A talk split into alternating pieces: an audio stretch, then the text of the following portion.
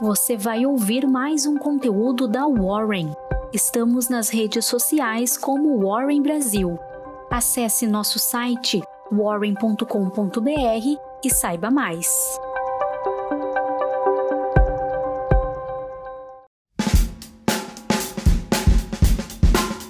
Muito bom dia, hoje quinta-feira, dia 29 de abril. Está começando mais uma Warren Call com as principais informações do mercado financeiro. Eu sou a Jéssica, vamos lá? Agora com alguns fatos que marcaram o dia de ontem a Warren recebeu 300 milhões de reais em uma nova rodada de investimentos. O relatório CAGED de março mostrou que o Brasil gerou mais de 184 mil postos de trabalho. O setor de serviços foi destaque no mês, seguido pela indústria e construção. Os senadores aliados da base do governo entram no STF contra Renan Calheiros na relatoria de CPI da Covid. Em decisão unânime, o Federal Reserve manteve a taxa Fed Funds entre 0 e 0,25%. A autoridade monetária reitera que continuará o ritmo de compra de ativos. É touro de ouro para o Ibovespa, endossado pela sinalização do Federal Reserve de que os estímulos continuarão e embalado por balanços positivos, o índice brasileiro se firmou em 121 mil pontos o Santander Brasil foi o primeiro entre os bancões a divulgar os números para o primeiro trimestre de 2021 e teve recorde. O banco registrou lucro líquido gerencial de 4,01 bilhões de reais, uma alta de 4,1% na base anual. O resultado que ficou acima das expectativas de 3,74 bilhões de reais foi impulsionado pela expansão da carteira de crédito ampliada e pela reversão de 100% de despesas de amortização de ágil em 1,032 bilhão de reais.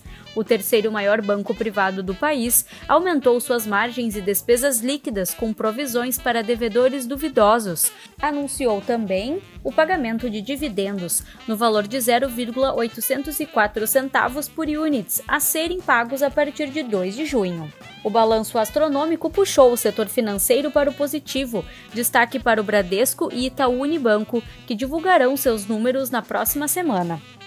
Chuva positiva para as blue chips no pregão de ontem. A Petrobras divulgou a produção de óleo e gás do primeiro trimestre. A companhia atingiu 2,765 milhões de barris de óleo, equivalente por dia, uma queda de 5% na base anual. No pré-sal, a produção somou 1,5 milhão de barris de óleo, equivalente por dia, alta de 1,6% ante mesmo período. Na quarta, o CAD prorrogou os prazos para que a Petrobras realize realize a venda de refinarias e ativos do mercado de gás natural. Os desinvestimentos, porém, precisam ser feitos ainda em 2021.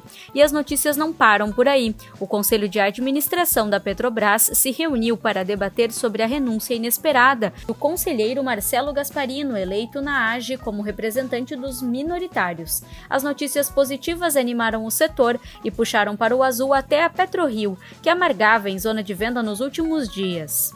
O dia foi agitado para as locadoras de veículos. Na noite de terça, a Movida e a Vamos divulgaram seus números trimestrais. A Movida encerrou o trimestre com alta de 98% em seu lucro líquido ajustado, somando 110 milhões de reais, valor recorde para o trimestre em questão. O resultado foi impactado positivamente pelo aumento da receita líquida de aluguéis. A Vamos, subsidiária da Simpar, também dobrou seu lucro, que chegou em 73,2 milhões de reais. Em comunicado ao mercado, a Localiza informou que Bruno Lazansky será o novo presidente executivo da companhia. A empresa também anunciou troca na presidência do conselho e na diretoria financeira e de RI da empresa. Em meio à recuperação global e à valorização do dólar no período, a fabricante de equipamentos VEG registrou um lucro líquido de 764 milhões de reais, alta de 74% na base anual. A companhia anunciou o desdobramento de suas ações na proporção de 1 para 2. No mesmo setor, a Indústrias Romi apresentou novamente um ótimo resultado no trimestre, com direito a aumento de margens e geração de caixa. A retomada da confiança empresarial e e alocação de máquinas, implementada no final de 2019, começa a dar bons frutos para a companhia. Com esse balanço registrado, está explicado por que os papéis Home 3 saltaram quase 120% neste ano. Ambos os papéis corrigiram após a divulgação de resultados. Na ponta de venda, a JBS se destaca entre as maiores perdas do dia. Os papéis da empresa caíram após a fala do diretor de privatizações do BNDES, Leonardo Cabral, de que a companhia é uma candidata a entrar na lista de próximos desinvestimentos do banco. Em Wall Street, encerrou o dia no vermelho, depois que o Federal Reserve deixou as taxas de juros inalteradas. A decisão do Federal Reserve foi o ponto de virada para o mercado de juros futuros nesta quarta. Depois das taxas subirem durante boa parte do pregão, elas inverteram o sentido e encerraram o dia em queda.